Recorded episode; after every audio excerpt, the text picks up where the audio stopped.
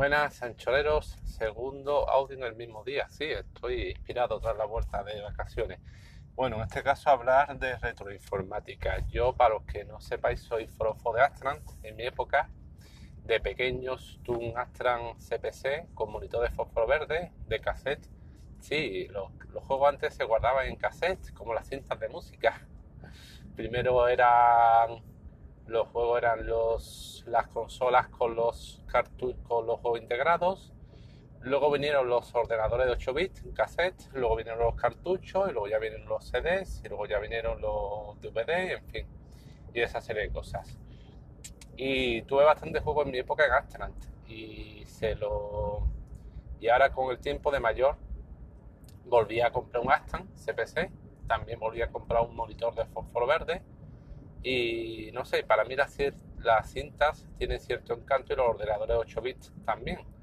También tengo un Spectrum ZX Plus, un MSX y algún día tendré un Commodore 64 o un Commodore Amiga, que eran los cuatro ordenadores de 8 bits de la época que trabajaban con, con cassette.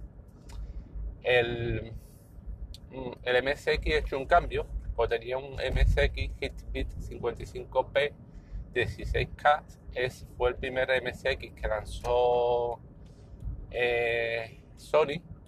Luego vinieron modelos de 64K, de 128.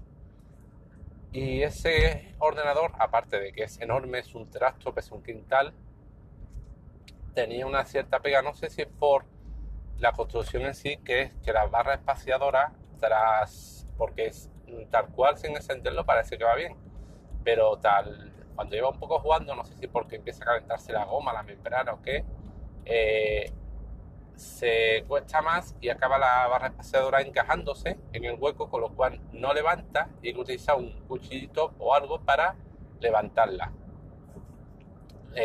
apagado no ocurre, no sé si es que al desmonté la membrana, que el teclado, que estaba bien, perdón, membrana no, este MSX no tenía membrana, pero desmonté el teclado, la barra parecía estar bien, no se ocurría Así que lo he cambiado en un grupo de Facebook de MSX de cambio. Alguien quería modelos de Sony y tenía otros modelos, pues lo he cambiado por un Casio.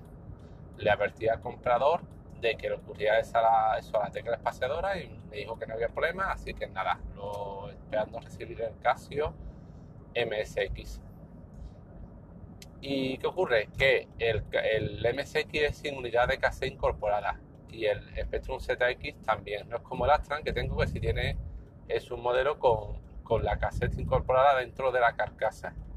Entonces, para cargar los cassettes, bueno, se puede hacer desde el móvil, pero eh, siempre quise tener, y para mí tiene más encanto hacerlo de un datacorder o computones o un lector reproductor cassette. Porque tiene, yo sé, más encanto es como mm, en los Spectrum en los primeros modelos, pues luego de Spectrum más 2 y más 3 sí venía con casi incorporado, era una especie de Astran, porque Astran compró Spectrum. Y, pero primero el, el, Sinclair y el Spectrum ZX y el ZX Plus eh, no tenían cassette y el MSX tampoco. Entonces, para cargar los juegos, pues siempre quise tener unos modelos de lectores de cassette que se llamaban computones o datacorders, porque eran específicos para ordenadores de 8 bits. Aunque en principio cualquier reproductor de cassette mono, con salida mono, por ejemplo un Wallman con salida estéreo no te serviría, pero cualquier reproductor de cassette con salida mono debería servir, pero estos que yo digo, que todos los que hayáis vivido esa época ese mayorcito recordaréis, eran muy característicos porque eran una especie de mmm, magnetofón de estos como los antiguos que mm, utilizaban los periodistas con micrófono Vamos, si no buscar datacorder en Google y haré una imagen. Eh, pues siempre quise tener uno del estilo, ¿vale? El problema es que ocurre es que la mayoría de aquella época eran de la marca Brayton, que eran unos mm, grises o, o negros, muy característicos también, que se ve que los fabricaron a churros, a montones, y son la mayoría de los que se venden ahora. Y si ya te quieres ir a uno de otra marca o un poquito mejor, ya los precios se disparan. O sea, uno de otra marca que esté bien conservado, en buen estado y que funcione, se disparan. Y estos que digo, Bristol, eh, se, mm, se puede encontrar a precios más o menos asequibles, pero se rompen con mirarlos. Y esto es lo que me ocurrió cuando compré. En el grupo de Astran que tengo, puse, alguien tiene un dije, un chaval, yo tengo uno por 10 euros y te lo envío sin problema, que funciona.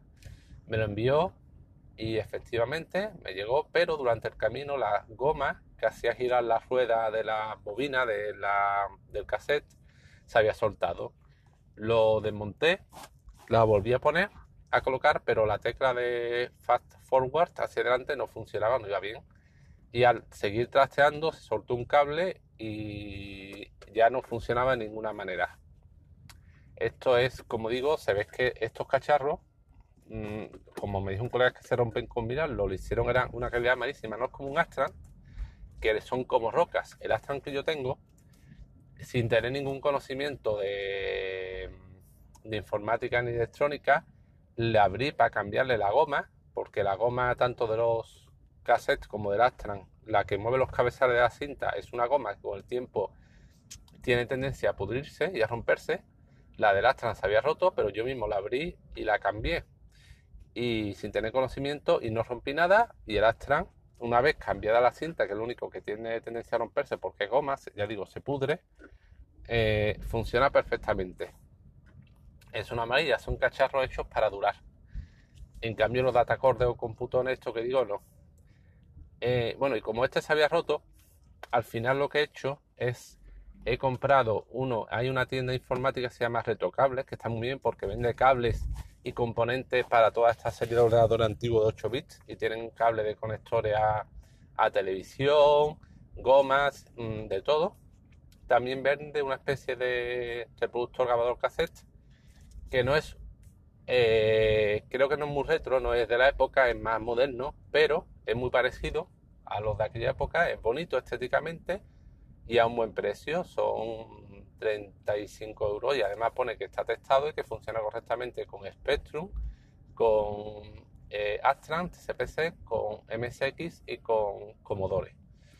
Así que mm, para no arriesgarme a volver a comprar uno y que ocurra lo mismo, un Brightstone y que se mm, rompa al poco y viendo que los otros marcas y bien conservados están por las nubes, lo he visto incluso a 90, 50, 80, 90 euros en Warrapop, pues me he decidido comprar este de retocables. Así que nada, deseando que me llegue.